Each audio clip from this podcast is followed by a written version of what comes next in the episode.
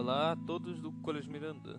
Aqui é o Fernando do primeiro ano, nessa quinta-feira à tarde, para explicar o que são startups e como elas funcionam.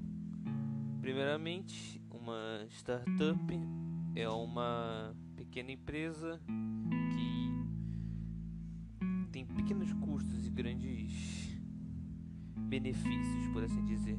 Um, com ideias inovadoras e normalmente envolvem a internet, como grandes empresas como a Apple, a, o Spotify, o, a Netflix e até exemplos brasileiros como a, a Geek One, que é a plataforma de estudo do nosso colégio, que foram pequenos empreendedores que pensaram numa ideia inovadora e tentaram arriscar.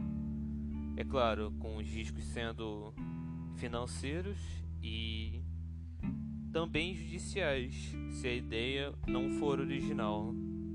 Mas também pode ter um benefício enorme por ser algo, na maioria das vezes, online e sem nenhum custo adicional.